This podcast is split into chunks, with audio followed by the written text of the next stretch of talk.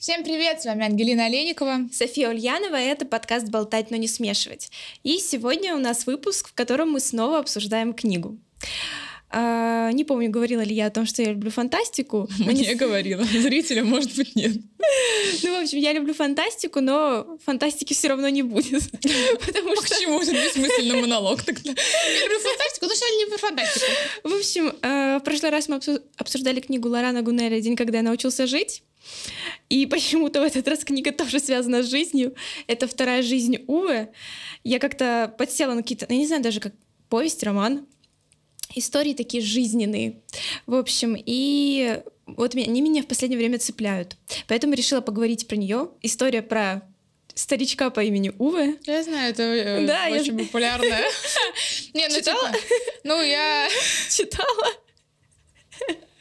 Я читала эту книгу и смотрела фильм. Отлично. Я считаю, что это отлично тогда.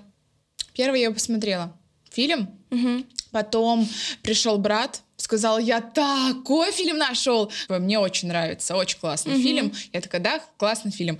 Потом, потом я уже прочитала, и он потом прочитал, ну, как бы книга лучше, но она часто книга лучше, чем фильм. Вот, У ну. меня было наоборот. Я сначала прочитала, и потом посмотрела фильм. Мне кажется, блин, это очень здорово. Кстати, почему-то, что мы... Ну, я тебе не говорила о том, какая будет книга, мы не сговорились, но при этом, что ты ее смотрела, я почему-то очень рада. Потому что вот как-то именно, наверное, пересказывать полностью сюжет мне не хотелось, но мне хотелось обсудить многие моменты. Начнем тогда с сюжета быстренько, что это старик, ему 59 лет, и вот его история начинается с того, что он каждое утро встает в одно время, пьет кофе, то есть у него каждый день по часам распорядок дня расписан, э, он проверяет машины, блюдет за порядком во дворе, но я так понимаю, что эта же книга в Швеции была, э, швейцарским, шведским, извините, шведским а, писателям было написано. У них, наверное, дворы не такие, как у нас, вот закрытые, там нельзя ездить машинам. Он за этим очень сильно следит и очень ругается, когда... Там узкие улочки, да, помнишь, да, были да. аккуратные такие дворики, понятно почему. Я его полностью понимаю. Я только была против, что он до собак докапывался, а так... Но там собака бегала по газону, а он был уверен в том, что по газону собака бегать не должна.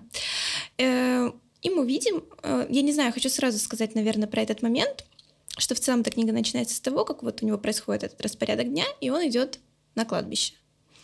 А, перед тем, как зайти на кладбище, он заходит в магазин цветов, а, и там стояли цветы, если помнишь, по скидке. И там было написано 3 цента, по-моему, ну, условно говоря, за два цветка. А, и он такой, давайте мне два цветка. Ему говорят, там 3 цента выходит, тогда нужно брать не два цветка, а четыре цветка. Он говорит, зачем мне за три цента четыре цветка, если мне нужно два цветка? И, в общем, такой конфликт у него происходит. Он покупает эти цветы, приходит на могилу, и мы пока не понимаем, кому, но он рассказывает, вот, что какие продавцы нехорошие люди, что продают, не, не обещания свои ну, не выполняют. Да, да, да разговаривает с памятником. И потом мы понимаем, что он пришел на могилу к своей жене Соне. Э, я, честно говоря, в этот момент у меня вызвал этот герой такие немножко негативные эмоции, потому что я такая, блин, ты идешь на могилу к жене, ну вот цветы покупаешь, ну как будто бы нужно в каком-то другом, не знаю, как расположение идти туда, вот знаешь. А он так поворчал, поругался. Он утром поругался с женщиной, которая выгуливала собаку, там наорал на соседа, что он заехал на машине во двор.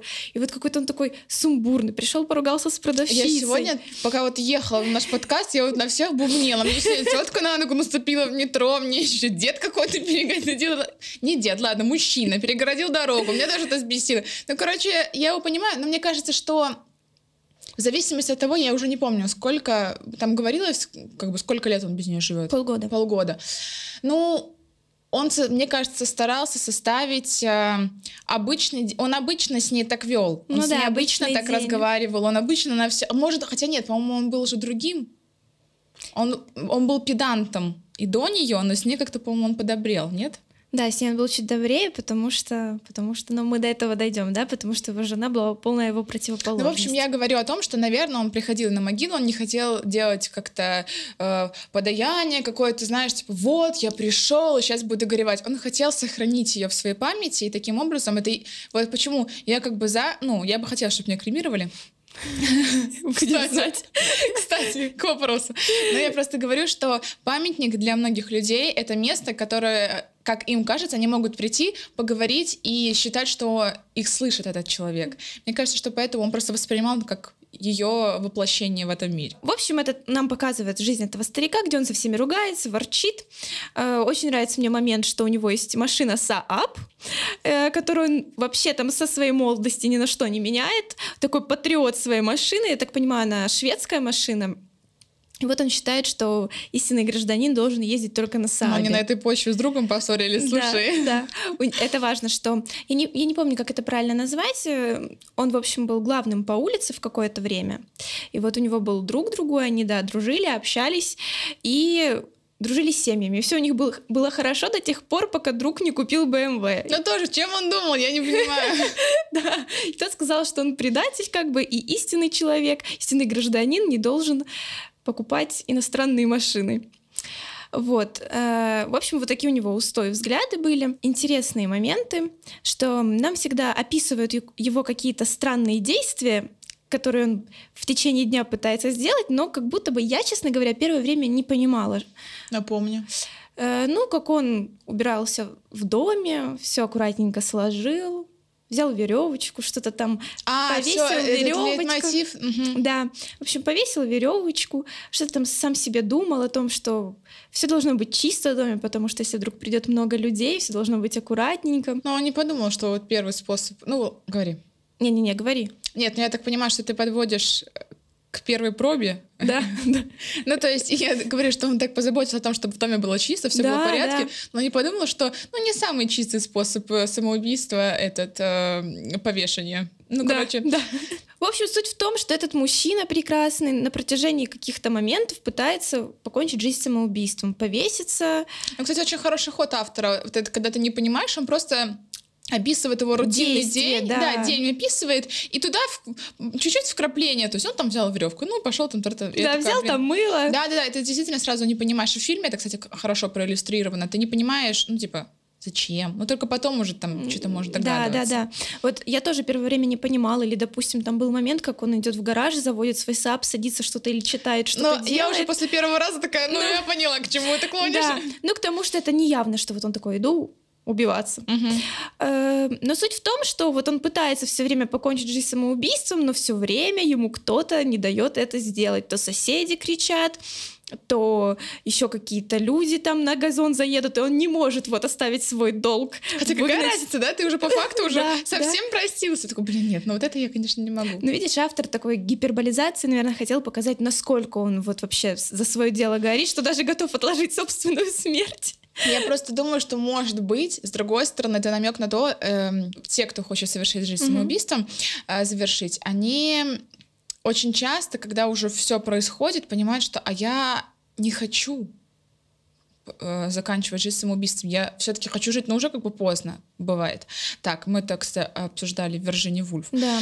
Но мне кажется, что автор хотел показать, что на самом деле-то он и сам не хотел жить, заканчивать самоубийством. Он вообще не, ну то есть, да, ему тяжело было, да, но вот мне кажется, что он хотел все равно, но все равно ему это не хотелось. Как бы он в себе в голову не внушил, что он хотел бы это сделать, то, что ему это мешало, может, там знаки судьбы, но и бессознательно он этого делать не хотел. Возможно, да, потому что он делал это медленно, степенно, и да, Почему он страдал? Потому что вот он не мог жить без э, жены, у него, в принципе, больше никого не было, ни друзей, ни знакомых сильно. Вот, но, наверное, мне кажется, в чем-то он, может быть, не мог оставить эти свои идеи. У него, он видел все равно смысл своего существования в том, что он следит за машинами, за газоном, не знаю, там ходит к жене все равно на могилу. Ну, то есть какие-то рутинные действия ну, у него были.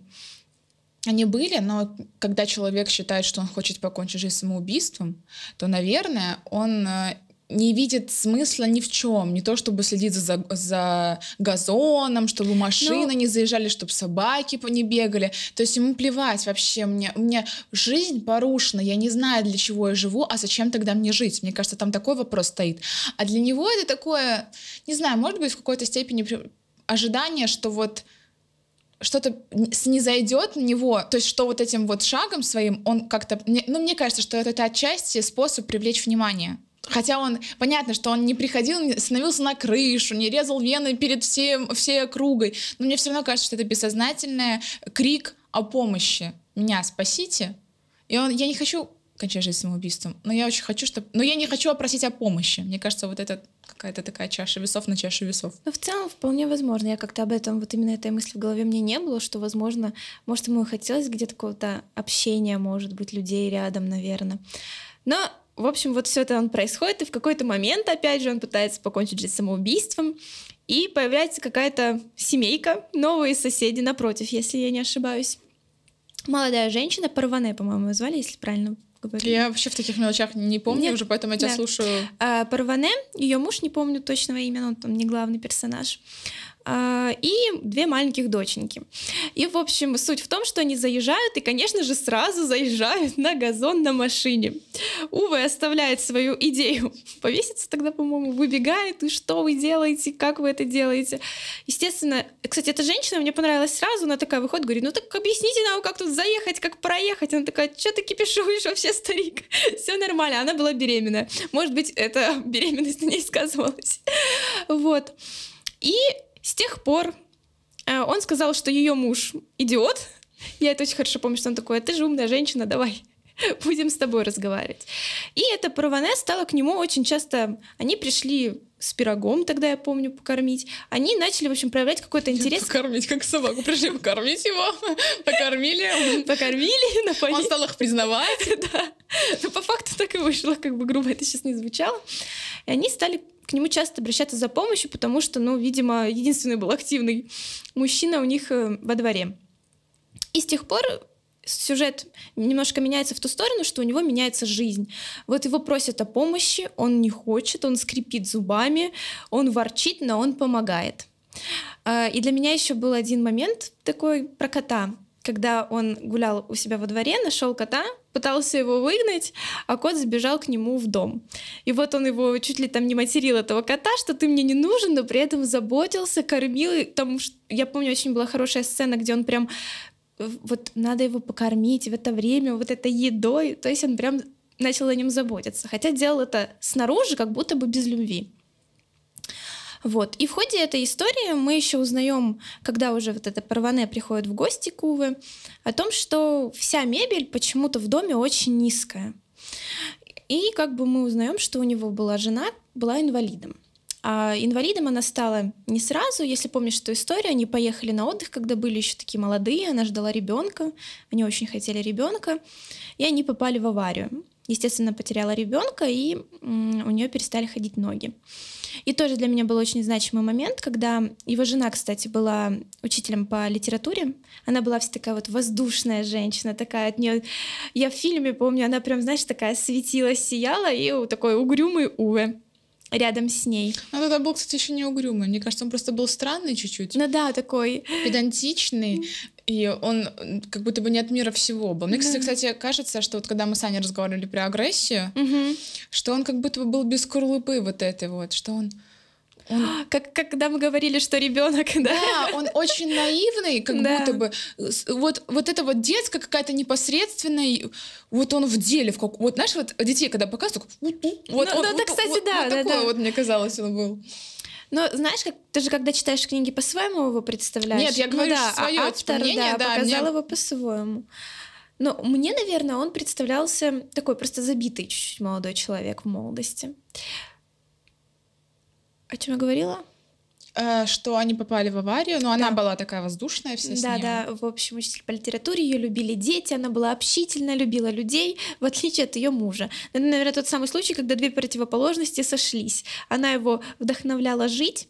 Мне, кстати, очень понравилась цитата, это единственная, которую я запомнила из книги, где было сказано, что он шел по жизни с, э, с руками в карманах, а она танцуя. То есть это вот хорошая характеристика этих двух людей.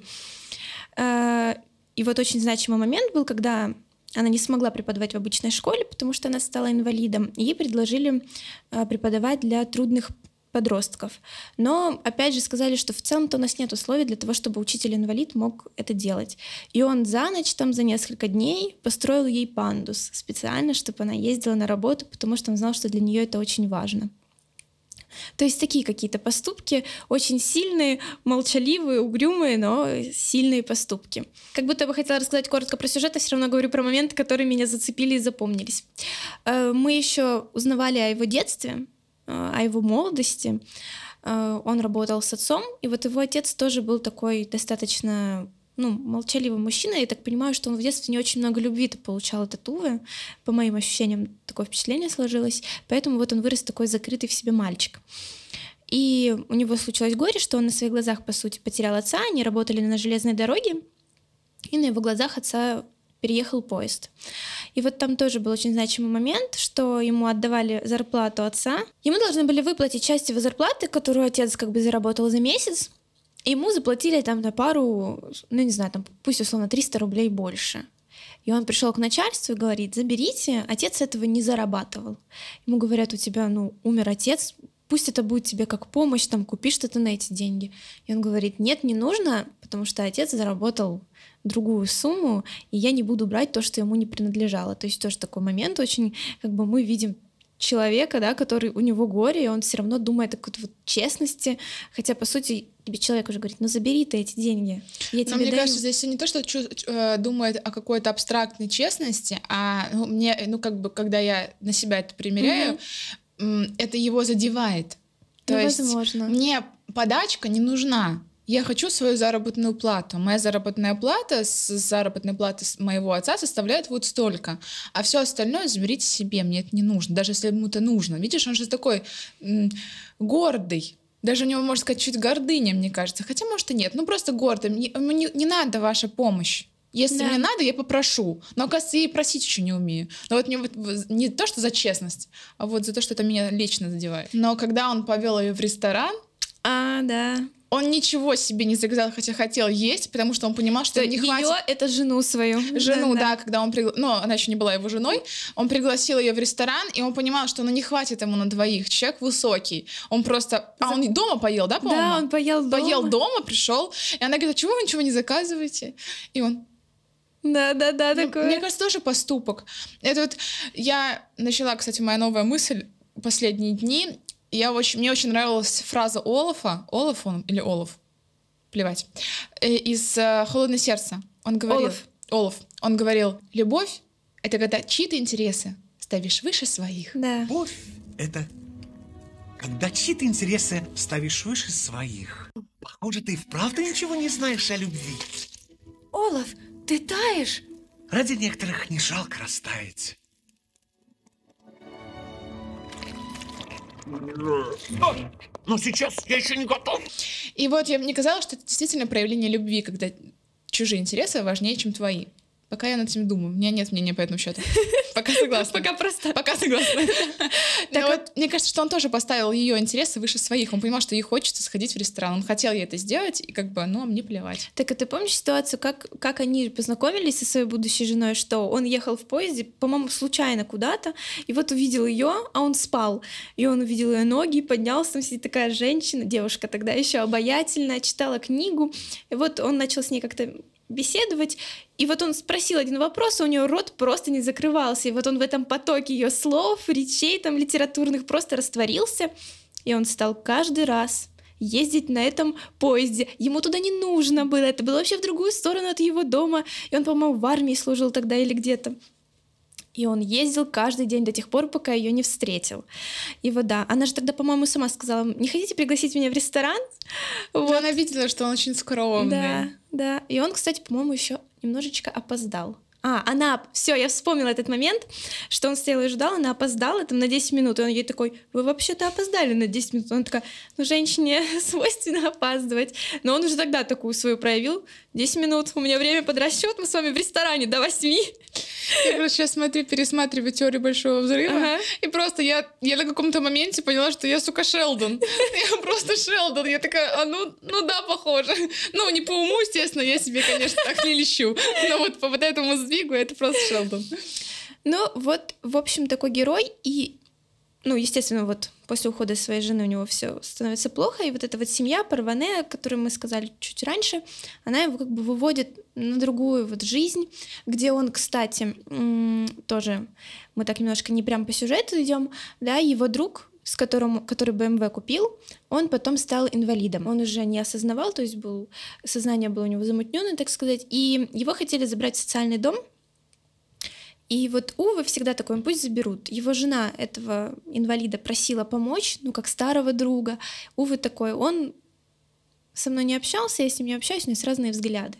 То есть он на этом долго стоял, но под конец фильма, уже когда его жизнь трансформировалась, он все-таки помог им, чтобы его не забрали. То есть тоже это важно, да, он ругался, что так не должно быть, потому что они вообще уже не дружили, но вот он пошел на это. И вот так по ступенькам мы видим, как его жизнь менялась, он стал общаться с детьми своих соседей, их воспитывать, он всегда злился, что они там что-то пачкали, кричали, но при этом он, наверное, почувствовал себя вот дедушкой, мне кажется, тогда в нем раскрылось это. Он их возил куда-то на танцы в школу. Там много со всеми конфликтничал. Если помнишь ситуацию, он повез детей. Э, эта беременная женщина попросила отвезти этих детей, а, они в больницу поехали все вместе, и там был девушка-клоун, она с ними играла и говорит, давайте рубль, я вам покажу фокус.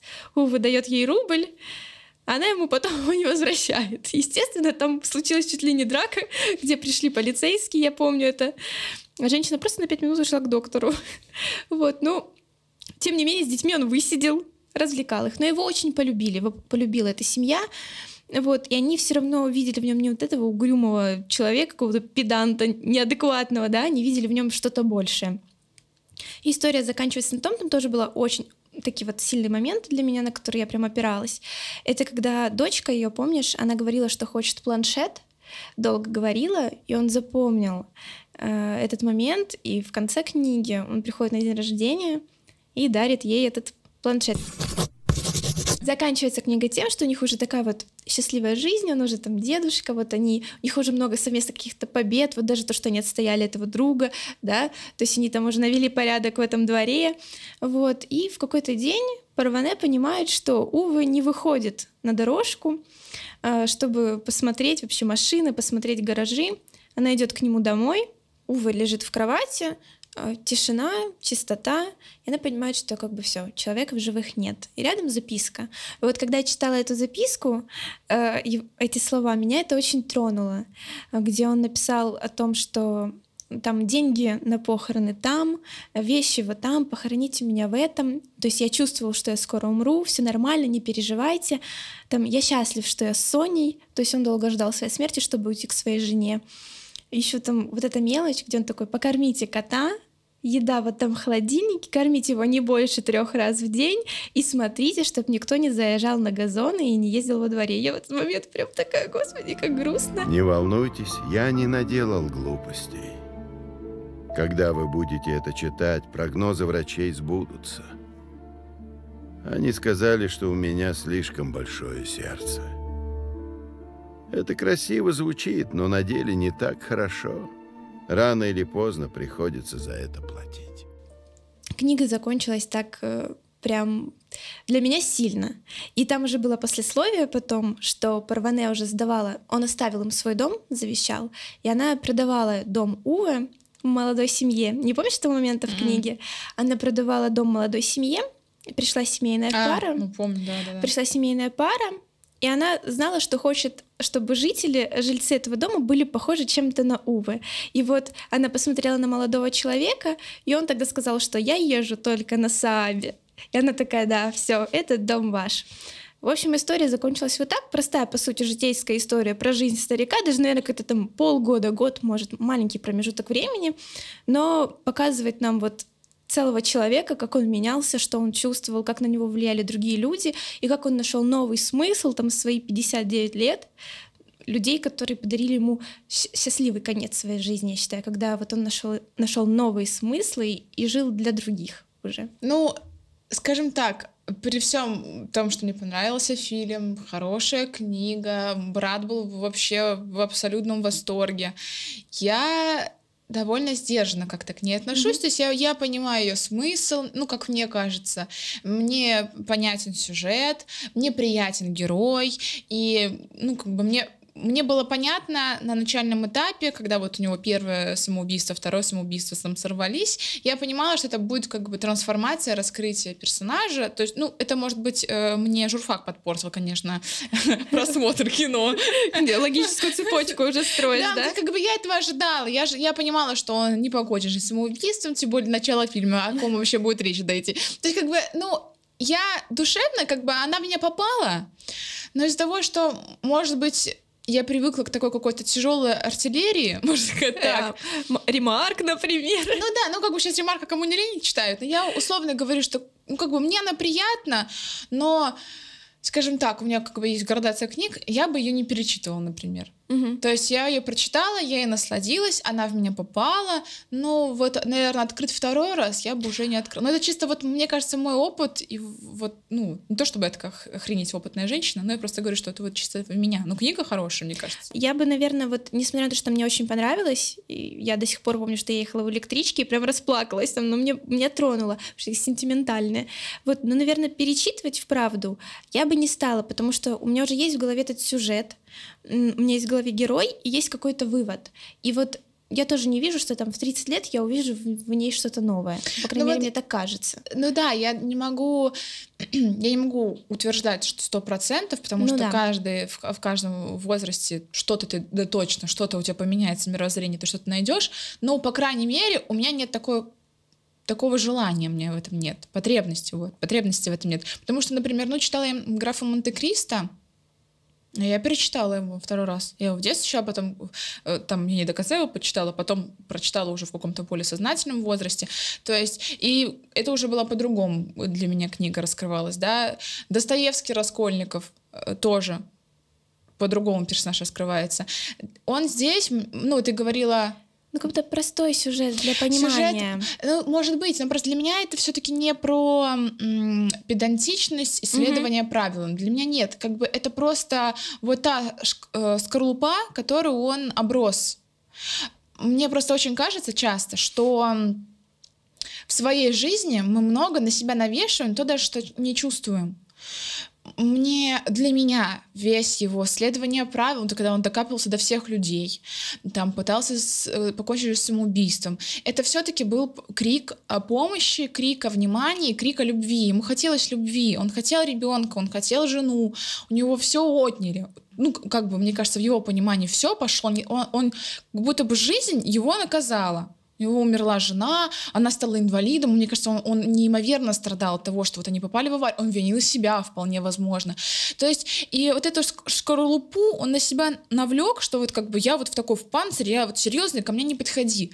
Но бессознательная часть, вот эти вот крики, это все помоги, полюби меня. И когда она пришла, он почувствовал, э, я имею в виду соседку, да, он почувствовал, что она его принимает, хотя вот он, он бурчит, да. вот он и не... И, а она такая, да, ну хорошо. Но внутри он хороший, она в нем увидела это. Ну да, я думаю, даже не то, что там хороший, не хороший, но, например, для заводчицы собаки, которую он пинал постоянно, ну не пинал, но имею в виду, постоянно не бубнил, он такой, ну какой дед противный, да? Ну, да, да. Она как бы приехала, просто она его приняла. Плохой, хороший, добрый, злой, вурчит, не бурчит плевать. Вот просто ты мне нравишься. Вот я, я увидела в тебе, вот как Анна говорила, агрессия, она в, во, вовнутри тебя.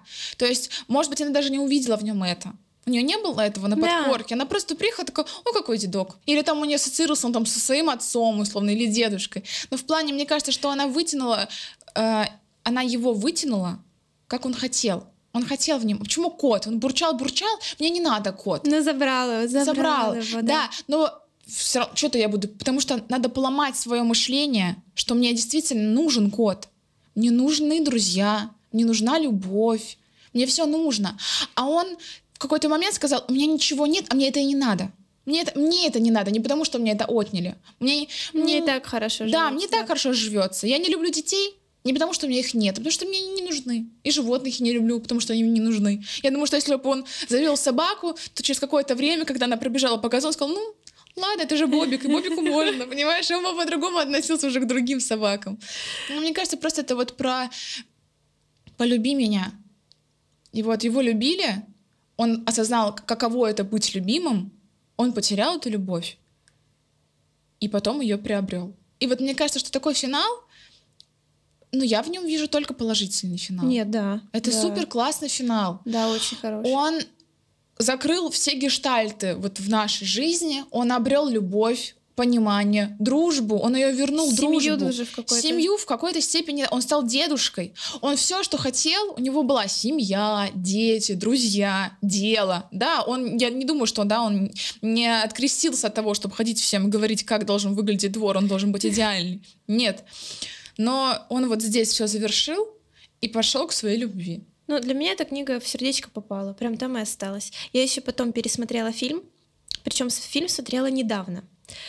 А, Честно, вот я когда смотрела фильм, я уже не сильно помнила именно какие-то мелочи из книги.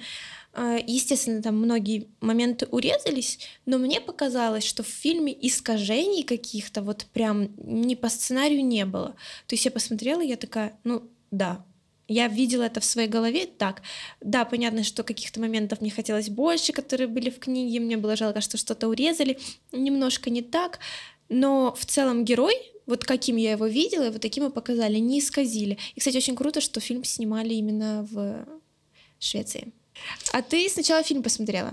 Да. Тебе захотелось после фильма почитать книгу? То есть тебя как, вообще фильм зацепил, нет? Да меня брат зацепил. Понимаешь, он просто ходил... Хорошо, мы с тобой, с твоим братом на вайбе. Что мы просто очень восхитила его эта книга. И он, ну, даже, может быть, не брат, а мне как бы мама передавала, что он ей рассказывает, как ему понравилась книга, да, да. что он, вот ему очень понравилось, что он ее прочел, и мне казалось, что, ну, наверное, надо прочесть. И я как бы ее так прочла, ну, мне показалось, что да, что для меня она с фильмом не особо разнилась. Я как бы так пробежала, вот, но, но опять же говорю, он в меня попал, но не так, чтобы вот я назвала там одним из лучших фильмов, которые там я посмотрела, или книга, которую я прочла. То есть как бы в топ я ее все-таки не вписала. Ну просто потому, что она не настолько сильно в меня попала. Ну да, мне кажется, тут правда очень важно, чтобы книга попала по каким-то жизненным, по внутреннему состоянию, ощущениям, потому что сегодня эта книга может попасть, а завтра нет. Просто потому, что ты уже по-другому это все переживаешь и по-другому на это смотришь. Ну просто, ну да, можно так. Ну просто я говорю, что я, я даже не, не могу описать, по каким причинам. Угу. Но я, я могу логически сказать, что книга хорошая, и я могу посоветовать, но вот чтобы как-нибудь... Я вот сейчас читаю «Искра жизни» Ремарка, я каждый день э, живу на каторге. Вот он там описывает, а, а, как живут Она в любит концлагере. страдать. Ты вообще в концлагере, я сижу, думаю... Но самое главное, там не дело не в том, что типа, тебе больно от того, что ты находишься в концлагере, а он же тем самым показывает э, людей, в принципе, вот в этой ситуации. Ну да. И ты такой, о, ну я, и даже тут не могу сказать, не то чтобы ты там не видела таких людей или качество таких людей, ну как ты так умеет преподнести, что ты читаешь, думаешь, понял, я все понял. Но если подытожить, вот э, я согласна с тобой о том, что это история про то, что полюби меня, но мне кажется, что, ну вот, допустим, цепляясь про цитаты, про мысли автора, мне все-таки кажется, что он хотел показать, что за вот этим угрюмым человеком в нем есть так, вот скопление таких классных эм, черт характера, поведенческих, и что вот каждый в этом рассмотрит что-то хорошее и примет на себя, что вот он все-таки, ну, не такой, как кажется со стороны, а честный, добрый, отзывчивый и умеет любить. И поэтому, мне кажется, автор такой, и вы тоже все можете. Ну вот как-то так. Для меня это была книга, наверное, про это. Ну, для меня я сказала, как бы, что это любить и быть любимым, и очень часто мы навешиваем на себя ярлыки, которые от нас не требуют. И ярлык, э, и доспехи, вот эти э, ёжи, иголки ежика, что я вот такой весь, вскрывают нежное мяско, тельце, брюшко. Главное, чтобы было кому вскрыть это. Ну, нет, скрывать надо, ежик, хороший. Хороший. Ну да, пока. Главное, чтобы был, наверное, все-таки люди многое значит, что важно, чтобы рядом были люди, которые увидят в тебе то самое хорошее Перед которым ты хотел бы раскрыться. Вот, вот так. Наверное, вот такой смысл, итог книги можно подвести, что у каждого нас есть что-то хорошее, и главное, чтобы рядом были люди, с которыми хотелось бы быть таким хорошим. На этом все.